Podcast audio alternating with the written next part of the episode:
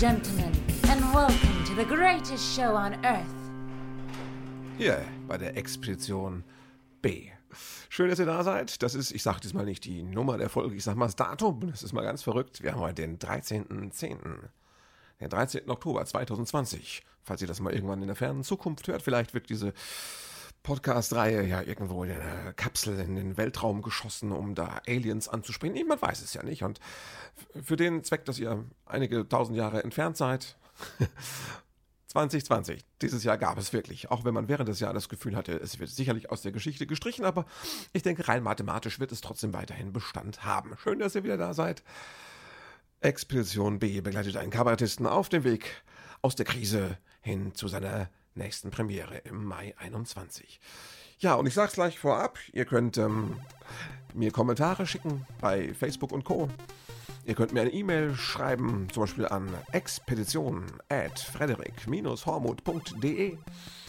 Und ihr könnt dieses Podcast bewerten, da wo man es kann, auf iTunes zum Beispiel. Ihr könnt äh, es teilen und euren Freunden weiterempfehlen. Das wäre sehr nett und ich würde da eigentlich gar nichts dagegen haben. So, da sind wir. Äh, es kann losgehen. Welche Themen habe ich auf der Agenda? Na, ich habe schon ein bisschen was geplant, aber ich würde gerne. Komm, lass uns doch mal easy einsteigen. Mal so ganz mit. Lass uns doch mal harmlos einsteigen mit dem Alltagskram. Es gibt doch genug schlimme Sachen, über die man reden kann. Lass mich doch mal darüber reden, was ich heute früh beim Einkaufen so erlebt habe. Es war wirklich harmlos. Aber man muss doch ab und zu mal so kleine harmlose Geschichten erzählen, oder? Also geht schon mal damit los. Ich kaufe ein bei uns. Meine Frau und ich, wir teilen uns den äh, Haushalt möglichst auf. Und es gibt einfach Sachen. Also einkaufen, das ist, wenn ich das mache, das geht viel schneller. Es ist ein bisschen teurer, aber es geht viel schneller. Und Zeit ist Geld, also äh, mache ich das. Und äh, ich muss auch immer sagen, ich kriege immer so Spezialaufträge von meiner Frau, Sachen, die ich mitbringen soll und so weiter und so fort.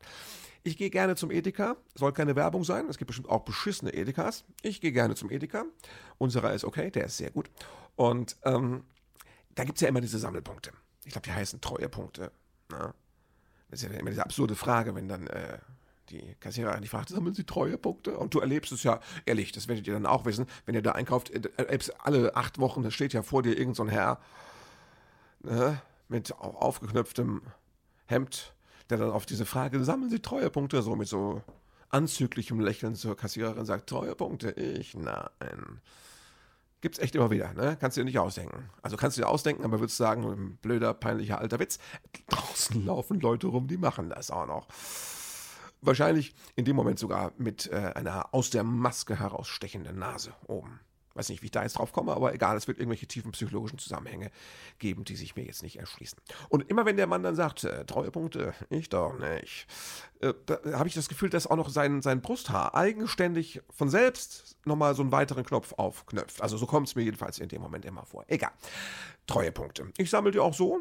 Warum? Ganz klar, weil meine Frau sagt, nimm die mit. Ja, meine Frau hat den pragmatischen Ansatz, sie sagt immer, weiß man, wann man es mal braucht. Und es ist ja auch so, dass man dann so alle alle paar Monate gibt es dann mal so eine Aktion, wo wir denken, ja, da sammeln wir mal mit, da gibt es was, gibt es vielleicht einen Topf, ne? Ein Topf. Wann kauft man schon mal einen Topf? Ne? Aber wenn so dann, wenn du denkst, der ist jetzt billiger, was natürlich nicht stimmt, der ist irgendwie drei Euro billiger als der Top normal gekostet, aber es ist ein Topf. Das ist ein super Top, ein Tip-Top Top. Also ein Top-Angebot, kann man sagen. Und kauft man halt mal einen Topf. So, jetzt haben wir genug Töpfe, das war nicht mehr interessant für uns. Und ich, aber es gab jetzt diese Schleichfiguren, gibt es jetzt. Sind diese, diese, das sind diese Sammelfiguren, eigentlich für Kinder, äh, von so Tieren. Angeblich auch Fantasiewesen, aber es geht jetzt gerade um Tiere, so wilde, exotische Tiere. Und mein Sohn, der, der mag wilde, exotische Tiere. Also, ne? Wobei da seine Kategorien doch sehr interessant sind. Ich glaube, es geht vor allem um den Faktor, je gefährlicher, desto besser. Also, und dann hat meine Frau gesagt, komm, wir sammeln die Punkte, haben wir doch jetzt für 100 Euro eingekauft, gibt es noch eine Menge Punkte, nehmen wir mit, kleben wir ein, kann er die verbilligt, kaufen wir ihm dann so ein paar Figuren. Dann hat er sich aussuchen dürfen, haben wir ihm das hingelegt, da dieses Prospekt, wo man alle Tiere sehen kann. Was für Tiere? Was willst du haben? Auf Platz 1 der Tukan, da bin ich gedanklich locker mitgegangen, so ein Vogel mit einem lustigen gelben Schnabel, ne? Lustige Vögel, die kennt er ja, ne? also von mir zum Beispiel kennt er das und das, äh, äh, so, und äh, Platz zwei war die Vogelspinne. Da dachte ich, ups, interessant. Die Vogelspinne. Ich war sofort sicher, davon sind noch eine Menge Exemplare da. Und, aber es ist so, wenn ein Fünfjähriger sagt, es ist die Vogelspinne, dann ist es die Vogelspinne. Dann kannst, brauchst du nicht diskutieren. Von wegen, die ist doch gar nicht kuschelig, obwohl es könnte sein, dass sie vielleicht sogar, ich weiß es nicht. Also, ich habe dann also, ich bin da mit den Punkten in den Laden und ähm, habe tatsächlich dann den Tukan gekauft, die Vogelspinne. Ich war erschrocken, weil der Tukan, der war so klein.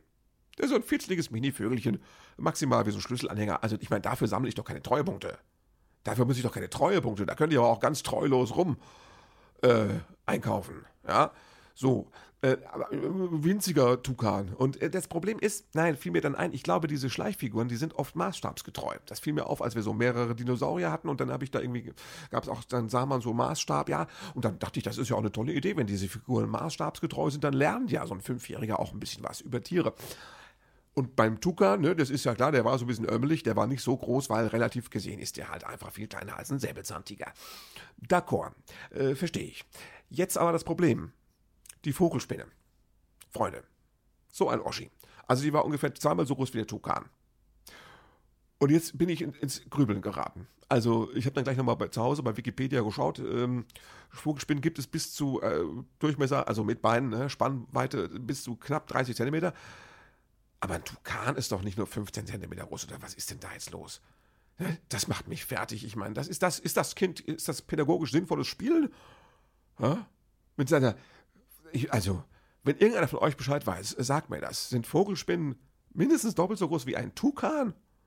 Weiß das der Tukan? Hat er Angst vor Spinnen? Das würde mich auch interessieren. Also, ich war da ein bisschen unglücklich mit den Proportionen und bin verunsichert, was äh, das Schleichprinzip angeht. Ich weiß auch noch nicht, was mein Sohn dazu sagt. Also der kommt ja erst heute Nachmittag, der, der ist ja auf Arbeit. Also Papa macht Quatsch und äh, Podcast. Sohn ist schaffen. Der, der ist, kommt erst um drei aus dem Kindergarten. Er macht da sinnvolle Sachen. Und dann wird er dann den Tukan und die Vogelspinne sehen. Ich bin sehr gespannt. Ich hatte noch gedacht, das könnte lustig sein, wenn ich da auf dem Laufband an der, bei an der Kasse, wenn ich diese Vogelspinne einfach so oben auf die Hundefutterdose so draufsetze, kommentarlos. Aber muss ich sagen, die Kassiererin war ein abgebrühtes Luder. Er hat einfach so viele Treuepunkte schon rausgehauen, die kann nichts mehr schocken. Äh, die hat überhaupt nicht reagiert. Also Spinnenphobie, nix. Das wäre, also ich hätte an die Decke, an die Decke hätte die gehen können oder müssen. Ich hatte es auch ein bisschen gehofft und erwartet, aber hm, kannst nicht alles haben. Gut, das war meine Einkaufsgeschichte. Eigentlich wollte ich euch ja natürlich berichten, wie es auf Tour war oder auf dem, was wir zurzeit Tour nennen. Viel ist es ja nicht. Ich bin nach Sachsen gefahren, habe ich schon letzte Woche angedeutet und jetzt wollt ihr wissen, Mensch, wie geht's dir? Erstmal bin gut zurückgekommen. Jetzt die zweite Nachricht, es war sogar schön. Es hat Spaß gemacht, da zu spielen. Mal der Reihe nach. Erstmal, was habe ich denn mit Sachsen? Ne? Freital ist in der Nähe von Dresden. Das ist dieses Tal. Ich glaube, das ist dieses berühmte Tal der Ahnungslosen, wo die früher kein Westfernsehen gucken durften und auch heute noch sich irgendwie schwer tun damit. Hatte ich so ein bisschen das Gefühl. Ähm, und äh, man hat ja, das ist so Freital, da gab es so diese Gruppe Freital, da gab es mal so ein Neonazi-Problem, gibt es wahrscheinlich heute immer noch, war aber schon mal eklatant. Und dann tauchte der Name Freital regelmäßig in den Nachrichten auf. Und das sind diese Ortsnamen, wo ich, und ich gebe das auf und zu, immer so zusammenzucke. Freital. Äh, oder als ich mal auf dem Weg nach, ich glaube, Wismar, fuhr ich mal am Ortsschild Jamel vorbei und dachte, oh Gott, hier ist doch immer dieses, dieses Rockkonzert, dieses Festival gegen rechts, da wohnen doch die ganzen Nazis drumherum. Grrr, kommen die jetzt abends nach Wismar, wenn das nur ums Eck ist? Und das macht ja einem ja Sorge. Ne? Und in Freital, ähm, also erstmal, wo Sie sagen, äh, ich kam dahin und ich bin zum Hotel gefahren, das lag oben, oben, oberhalb des Tals und da wurde schon, da hast du schon gemerkt, so, also so, da hat der, also da trug ja keiner Maske. Also ich als Gast trug Maske und äh, der Typ hinterm Tresen nicht, der hatte eine Plexiglasscheibe. Aber ich glaube, ich glaube, als ich rausgegangen bin aus dem Empfang, da hat er immer noch keine Maske getragen, als er durchs Haus gelaufen ist. Die sind da locker, die haben nicht so viel Fälle. Die haben nicht so viele Fälle. Also erstens mal sind sie ein bisschen dickköpfig da in der Region, was ja auch eine Qualität hat, eine positive. Ne? Die lassen sich nichts erzählen. und die sind einfach auch ein bisschen das Tal der Viruslosen, habe ich das Gefühl. Die haben nicht so viele Fälle und die sagen, zu uns kommen die auch nicht. Außerdem gibt es das ja gar nicht. Veranstalterin begrüßte mich auch und ich sagte, na, wie viele Reservierungen haben wir? Da sie 50. Oh, das ist ja gar nicht schlecht für diese Zeiten und für einen wie mich, den man nicht so aus Funk und Fernsehen kennt. Und dann gucken, ob die alle kommen. Sagt sie, ja, das ist das Problem. Sag ich, ja, die, die hören immer irgendwas in Nachrichten. Ne? Jetzt war hier neue Hotspots, Berlin und Co. Sagt sie, ja, die sollen, warum gucken die und hören, die sollen gar nicht Fernsehen, die sollen keine Nachrichten mehr gucken, sollen das einfach nicht glauben. Ja, die machen doch nur die, den Leuten Angst und die Kultur kaputt. Da hast du gleich gewusst, aha, sie ist, hat einen kritischen Ansatz, das ist okay. Ich kann als Kabarettist mit kritischen Ansätzen durchaus umgehen. Und äh, ja, dann hatten wir da schön einen Flügel auf der Bühne und ich glaube, es kamen alle 50, vielleicht waren zwei nicht da. Die saßen natürlich vier Meter entfernt von dir, von mir, also ne, wegen meinen Aerosolen und hatten diese Abstände zwischen sich. Aber es war ein nettes Publikum. Ja, die haben ja, wie es so ist, ne? Ein bisschen innerlich getobt, aber die Stimmung war gut. Ich habe sie gespürt. Sie haben gelacht und geklatscht und sie haben an sehr schönen Stellen auch gelacht und geklatscht. Und gerade so diese Stellen, wo es um Heimat und den Neonazi und sowas geht, da waren die wirklich voll dabei und das war ein nettes, tolles Publikum. Ne? Und ein schöner Abend. Und ähm, ja, so muss ich sagen, es lohnt sich immer dahin zu fahren, wo man, also es lohnt sich ja generell immer aus der Komfortzone rauszukommen und Freital war. Ich habe das, als ich da zur Bühne gefahren bin, auch gesehen. Natürlich, ich, ich bin ein dover, ignoranter Wessi. Gut, Mensch, Wichser. Ich habe, äh, ne, natürlich gibt es dann Döner und ein Asia, irgendwas, Imbiss. Und die Stadt ist ja, ist ja nicht, ist ja nicht, äh, ist ja keine arische Siedlung oder was. Ja, völliger Quatsch. Das ist wahrscheinlich eine coole Stadt. Ich nehme an, da wohnen auch viele coole Leute. Also die 50, die im Kabarett saßen, waren wirklich cool. Und na, um das anerkennen zu können, feststellen zu können, müssen so faule Leute wie ich einfach regelmäßig aus der Komfortzone rausgeprügelt werden. Da lernt man was übers Leben, auch der Hormut. Ja? Das tut mir nicht schlecht. ja. Auf der Hinfahrt, das war, kann ich mal, kann ich mal erzählen, auf der Hinfahrt, ähm, es ist nochmal das Thema mit der Ernährung auf Tour. Auf der Hinfahrt habe ich ja doch nochmal wieder einen Burger essen müssen. Ja, Autobahnraststätte, so, Tanke, Autohof, Burger King. Es, da gab es diesen Rebel Burger, so nennen sie ihn, glaube ich. Oder zumindest habe ich ihn als solchen bestellt. Er heißt, auf dem Plakat steht eigentlich ganz groß Plant-Based Burger. Aber du musst sagen Rebel Burger, der grüne. Weil das so grün hinterlegt ist auf dem Plakat. Und den habe ich bekommen. Der war lecker. Also es gibt ihn und er war lecker, muss man sagen. Wobei ich beim Burger King da in, ich glaube, Gotha oder Gera, wo war ich? Ich glaube, es war Gera. Ja.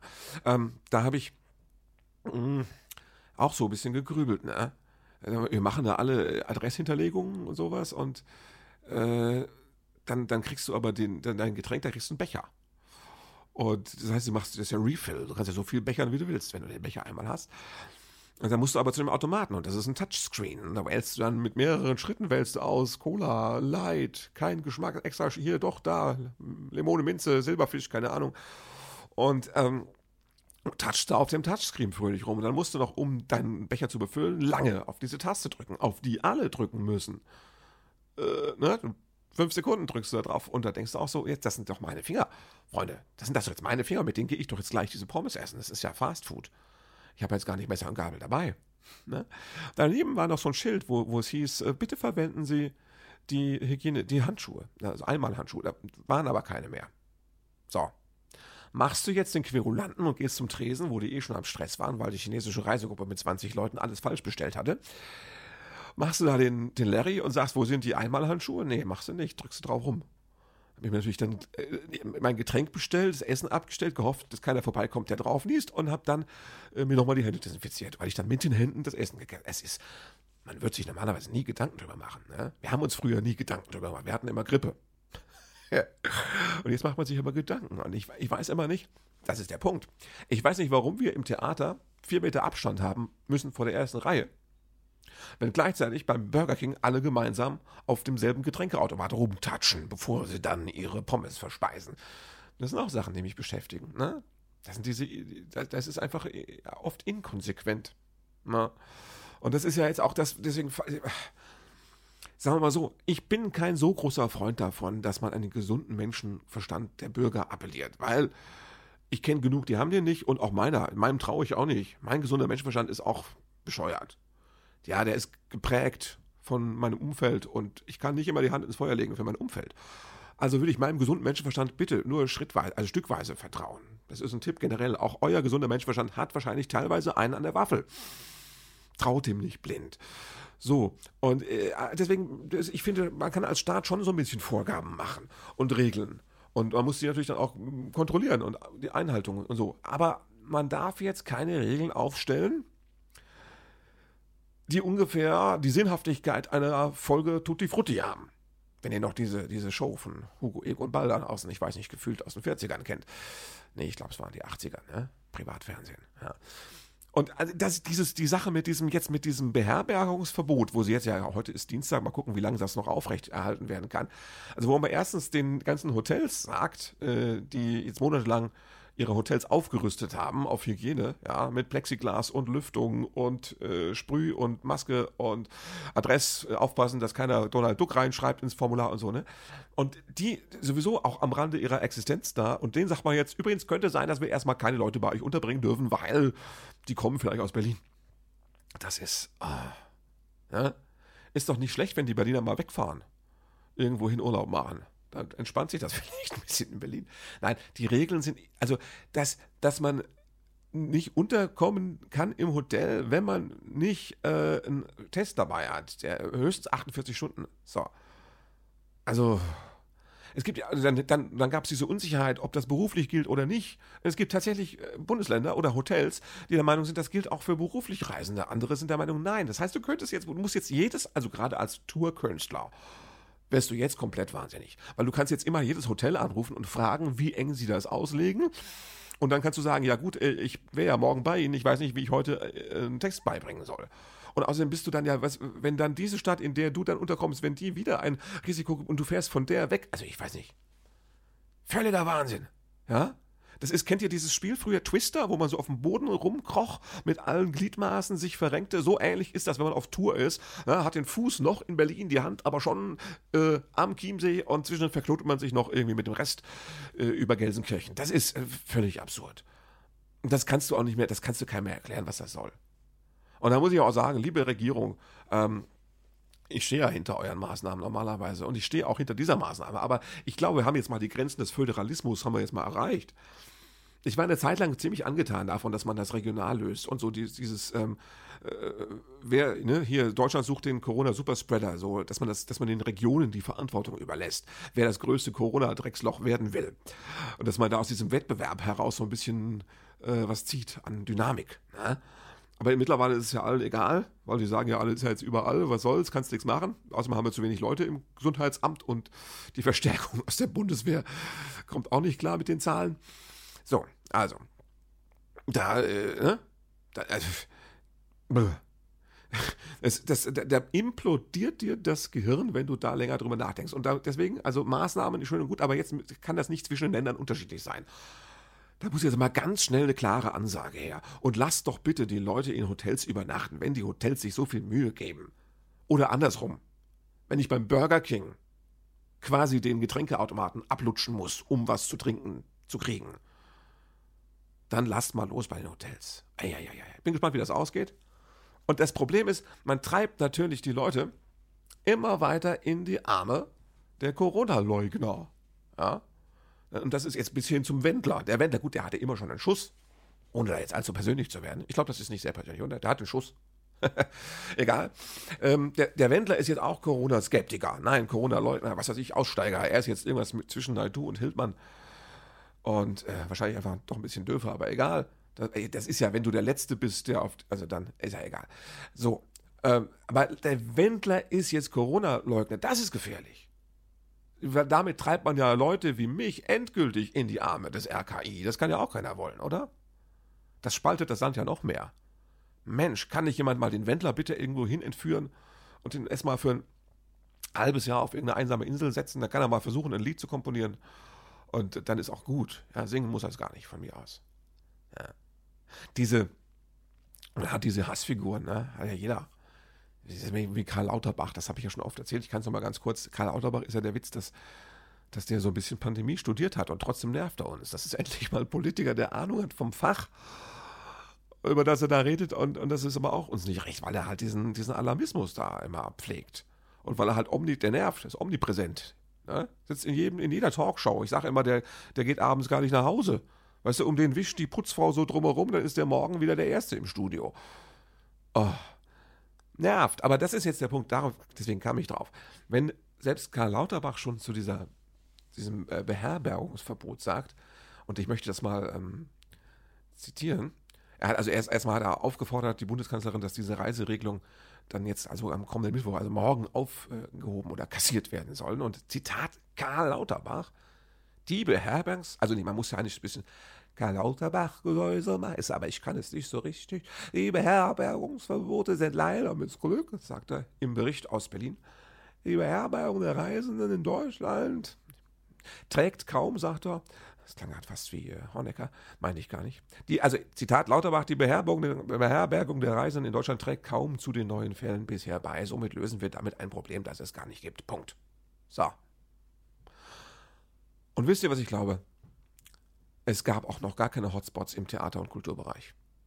Ich habe jetzt irgendwo gehört, jemand sagte, ja, im Bereich äh, äh Sport und Vereine und Kultur, da hätten 6% der in in Infektionen stattgefunden.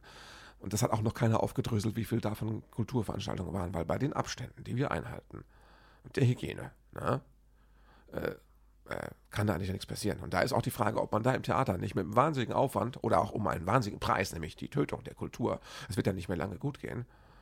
Ähm, am Schluss haben wir nur noch Netflix. Ja. Ähm, ähm, dass man, dass man das, diesen Aufwand, dass man das, da löst man ein Problem, das noch keins ist, glaube ich. Äh, wir haben jetzt Übungen. Wir sind froh, wenn, wenn, wir können damit erstmal umgehen. Wir kriegen das erstmal hin, wenn das Publikum anfängt, uns zu vertrauen und vor allem, wenn wir auch wieder reisen dürfen. Also wenn ich möchte mal ins Hotel dürfen, egal wo ich hergekommen bin. Oder müssen wir, wir, wir äh, Tourneekünstler uns jetzt alle hier in einen Caravan, so einen Campingbus mieten? Ne? 10 Liter Desinfektionsmittel und ein Campingbus. Du kannst weiter auf Tour gehen wahrscheinlich. Ah, ich könnte mich aufregen. Na? Ich habe natürlich auch, ich habe auch Angst. Äh, Moment mal. Ich habe auch Angst. Ich will nicht Angst sagen. Ich habe Respekt davor, dass die Zahlen steigen. Und ich glaube auch, das ist, ich weiß, es geht nicht um diese Infektionen, weil die reine Infektionszahl sagt nur, wer infiziert ist. Aber es ist halt ein erster Anhaltspunkt. Das ist ein erster Parameter, der zeigt, in welche Richtung es gehen könnte in ein paar Wochen. Und wir haben ja jetzt auch wieder täglich quasi äh, Todesfälle im zweistelligen Bereich. Okay, würde man sagen, das ist wahrscheinlich tragisch, aber hinnehmbar, solange es halt so bleibt. Aber wir wissen, wir haben irgendwie 8000 oder so ja, Intensivbetten äh, und ja, jetzt sind wir schon irgendwie bei knapp 600 äh, Corona-Intensivpatienten. So. Wir haben vor drei Wochen noch 200 gehabt, einfach gesagt. Und das ist schon eine Entwicklung, wo ich mal, ne, ich würde mich freuen, wenn die ganzen Corona-Skeptiker recht haben. Wenn ich dann sagen kann, es tut mir leid, ich, ich war hysterisch, ihr habt recht gehabt, es ist wirklich kein Problem. Aber garantieren kann es mir ja keiner. Nicht mal mein gesunder Menschenverstand, auf den ich mich sowieso nicht verlasse. Hm. Ja. Ja, geht es wieder los, ist die Frage. Ja, haben wir die zweite Welle? Kommt sie? Hm. Ich bin skeptisch. Also ich glaube wirklich, wir können, wenn wir Glück haben, können wir wieder mit unserer Oma und Opa zusammen noch Weihnachten feiern. Also nur, wenn wir Glück haben. 2020 ist ein Scheißjahr, lasst uns das abhaken. Ja. Und ich sage es nochmal, am einfachsten wäre es gewesen, wenn wir alle das gemacht hätten, was ich von Anfang an schon im März vorgeschlagen habe. Ich habe gesagt, Pandemie bekämpfen ganz einfach. Alle bleiben zu Hause, bis ich wieder auftreten darf.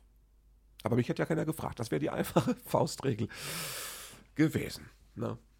Ach ja, egal. Ich habe noch ein Thema. Ähm, ich habe ähm, letztes Mal ein bisschen gesprochen über, über, über, über Rechts und äh, Künstler und Rechts und hatte mich da auch bezogen auf das Podcast von äh, Somunchu und Schröder, das ich übrigens immer noch sehr gerne höre. Also die hatten einen Skandal, aber über den konnte ich in dem Moment, als ich es gehört habe, auch lachen. Ich war wie Florian Schröder und habe das irgendwie auch als ironisch verstanden. Ja? Oder wenn, dann als diskussionswürdig und unterhaltsam. Mein Geschmack. Ja? Egal. Äh, die haben ja in ihrem letzten Podcast äh, auch nochmal über dieses von wegen hier mit Dieter Nuhr und, und, und der Dings, na, jetzt komme ich gerade nicht auf den Namen, der Österreicherin, gesprochen. Und ähm, da haben die was gesagt, was ich irgendwie cool fand, aber mir fiel sofort, und das ist ja das Blöde am Podcast, du kannst dich reinrufen. Na? Also ihr macht das vielleicht zu Hause, aber ich höre es nicht, muss ich euch leider sagen. Tut mir leid. Ähm, deswegen sollt ihr ja schreiben, ist ja klar. Ähm, ich habe spontan reingerufen, äh, als ich da im Wald mit dem Hund unterwegs war, weil die beiden waren der Meinung, dass zum Beispiel jetzt diese ganze Kritik an Dieter Nuhr ähm, für den sie grundsätzlich Sympathien haben, wo sie nur sagen, der geht immer übers Ziel hinaus und der ist auch einfach ein bisschen zu provokant, weil er einfach auch gefrustet und genervt ist. Das könnte ja menschlich verständlich sein. Aber die haben gesagt, äh, wir reden über diese ganzen Kabarettisten, ob die rechts sind oder nicht. Und das ist doch Quatsch. Wir sollten, das ist noch die falsche Diskussion, wir sollten noch lieber darüber diskutieren, ob sich in der Politik, ob da nicht die Diskussion, der Diskurs nicht bedrohlich nach rechts verrutscht ist in den letzten Jahren und Monaten. Das sei doch das eigentliche Thema und nicht so ein paar Künstler. Den Gedanken fand ich erstmal auch einleuchtend, aber sofort schrie irgendwas mit ihm, mir, ähm, Moment mal, das ist doch der Punkt. Sind wir Künstler nicht auch mit dafür verantwortlich, dass ein Klima entsteht, in dem so ein Diskurs nach rechts verrutschen kann? Das ist doch das. Wenn wir auch rechte Witze machen, weil wir sagen, das ist nur ein Angebot und wir machen ja über alle Witze, also auch mal äh, in die andere Richtung, äh, dann sind wir doch Wegbereiter einer Klimaveränderung, einer kulturellen. Ich finde, da dürfen wir unsere Rolle nicht unterschätzen. Also wir stehen ja auf Bühnen vor Menschen, wir bewegen ja was und ein Witz hat ja Schlagkraft, wenn er zündet. Und wenn er falsch in die falsche Richtung zündet, und ich bin der Meinung, es gibt falsche Richtungen, dann prägt er ein gesellschaftliches Klima. Und in dem kann es dann auch passieren, dass immer mehr ähm, Leute sich vorwagen, noch einen Schritt weiter rechts und noch einen Schritt weiter rechts, eben in der Politik und in der Gesellschaft. Das wäre mein Einwand gewesen. Ansonsten will ich das jetzt gar nicht äh, weiter mh, hm, vertiefen, oder? Wie heißt denn jetzt die Österreicherin? Warum komme ich denn da jetzt auch nicht? Das ist ja furchtbar unglaublich, ne? Ah, ich denke mal noch, Moment mal, ich muss mal hier, Achtung, ich muss mal, ich habe doch hier so ein, ich muss mal. Die heißt. Nee, ich google jetzt nicht. Ja, eigentlich, das ist, kennt ihr das auch, dass man so manchmal, dass man so ganz selbstverständliche Begriffe, ne? Dass man da so betriebsblind ist, weil man den Namen einfach sicher weiß das ist auch auf der Bühne toll, wenn man irgendwie, wenn man ähm, die Sachen so sicher kennt, dass man nicht mehr drüber nachdenkt. Und wenn du dann aus irgendeinem Grund abgelenkt bist und kommst ins Stolpern gedanklich, dann hast du verlernt, drüber nachzudenken, weil du weißt nicht mehr, in welcher Schublade du den Namen oder das jetzt suchen sollst. Ja. Beschissen. Naja, egal. Ihr wisst ja, die Österreicherin, die den Skandal hatte, ne, weil sie antisemitisch sein sollte. Ja, ja also, Freunde, selbst Karl Lauterbach findet, Beherbergung, Beherbergung in Hotels muss weiterhin möglich sein. Und da bin ich wirklich einer Meinung. Ich finde, das ist nicht, ist nicht mal hysterisch von ihm, oder? Also ich finde, da macht er doch selbst einem gepflegten Corona, also er müsste doch selbst dem Wendler gute Laune machen, der Lauterbach jetzt mal mit dem Statement. Abgesehen von dem Singen sagen, dass der Lauterbach da immer so an sich hat. Dieses, ne, dieses, wie hieß die, Ulla Schmidt Gedächtnisgesäusel da, ne? Die war toll, war ja mal Gesundheitsministerin. Das wäre das wär jetzt toll, wenn die noch, wenn die jetzt Gesundheitsministerin, Ulla Schmidt, ja, ja, die Inzidenzen, die sind wieder am Steil. Das wäre auch mal was anderes vom Sound her. Da ist der Spahn doch einfach so ein bisschen trocken. Ne? Ja. Übrigens, ähm, muss man auch mal sagen, es gibt ja wirklich Leute, die, denen jetzt nichts Besseres einfällt, als über den Jens Spahn Schwulenwitze zu machen. Ne? Zum Beispiel auch hier unser Freund Attila, Attila Hübsmann da, ne? Attila der Hunne. Der macht es ja auch. Der, das ist ja, das ist ja, das ist ja ein schreiender Ausbund an Homophobie, also wahrscheinlich eben verkapselter Homosexualität. Ja. Hätte er sich einmal einblasen lassen vor 20 Jahren, dann wäre das jetzt gegessen, das Thema. Aber nein, das ist ein großes Angstthema. Und dann fällt ihm nichts Besseres ein, als, äh, ich wollte gerade sagen, auf dem Spahn rumzureiten. Also was du sagst, ist verkehrt. Ihr wisst, was ich meine, ja diese, also schwulen Witze über Jens Spahn, weil er die Corona-Krise jetzt managt. Also ist wirklich, könnt ihr, könnt ihr euch merken, ist ein Indikator für äh, der gesunde Menschenverstand dieses Menschen ist auch gerade im Urlaub. Hängt wahrscheinlich in einem Hotel fest, weil er nicht mehr rauskommt. Kam aus dem Risikogebiet, hängt jetzt irgendwo im Hotel fest, der Körper ist schon weiter, der gesunde Menschenverstand hängt noch fest und wartet auf sein Testergebnis. Das könnte sein, diese Fälle. Gab sogar, es gibt sogar einen, einen von mir eigentlich geschätzten bayerischen Kollegen, der dann irgendwie so ein äh, Söder schenkt dem Spahn einen äh, regenbogenfarbenen Pimmelfoto gepostet hat, wo ich nur denke, das ist genau das. Genau so verschieben wir den Diskurs. Genau. Ist ja nur ein Witz. Oh, ich mache ja Witze über alles. Über Linke, über Rechte, über Schwule, äh, über Heteros. Seltener wahrscheinlich. Äh, und, äh, und vor lauter, vor lauter, wir machen über alles lustige Witze, ist dann irgendwie der Schwulenwitz plötzlich wieder ganz normales, äh, Unterhaltungselement. Ne? Winkelement wollte ich gerade sagen. Nee, nee, nee, Freunde, so geht das alles nicht weiter. Ja, gut. Also, nächste Woche habe ich Auftritte. Ja, nicht in Sachsen, ich spiele irgendwo einmal im Saarland. Ja, nee, das, was da die Inzidenz ist, keine Ahnung. Ja.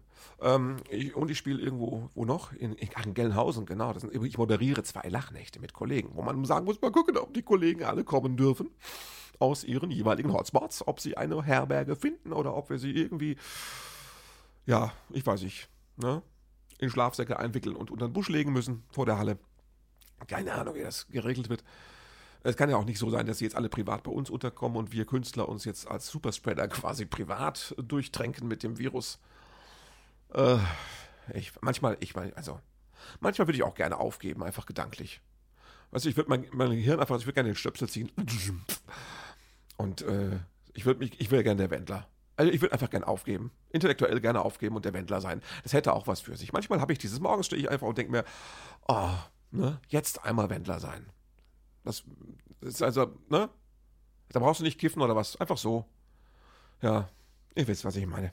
Wir schauen, wie das alles weitergeht. Übrigens, wo ich gerade gemacht habe, ich habe ja so ein paar Geräusche. Zum Beispiel dieses. Und ich, äh, ich bin auf der Suche nach ein paar neuen, damit ich euch auch mal überraschen kann.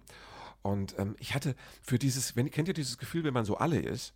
Dieses, wenn man alle und leer ist, dieses Gefühl, oder auch Menschen, deren, wenn man die sieht, fühlt man sich plötzlich so alle und leer. Zum Beispiel den Wendler. Und dann habe ich innerlich immer dieses, ich höre immer dieses Geräusch vor mir, dieses das ist, ist doch, glaube ich, dieses, das Handy hat nur noch 10% Akkugeräusch. Kenne ich irgendwie von früher. Beim das mit dem iPhone telefoniert und plötzlich macht er so. Dieses Geräusch hätte ich gerne als MP3, um das nutzen zu können. Sagt mit der Wendler. Das wäre total toll. Ich habe das bis jetzt nicht gefunden. Wenn einer von euch dieses Geräusch hat, als MP3, als WAF, als irgendwas, bitte schickt es mir. Schickt es mir. Zum Beispiel an meine E-Mail-Adresse. Moment, wo habe ich den wunderbaren? Hier. Expedition at frederik-hormuth.de. Würde ich mich sehr freuen. Kommt gut durch die Woche. Bleibt gesund. Wir sprechen uns wieder über dies und über das. Äh, bis zum nächsten Mal. Thank you for being a part of this show.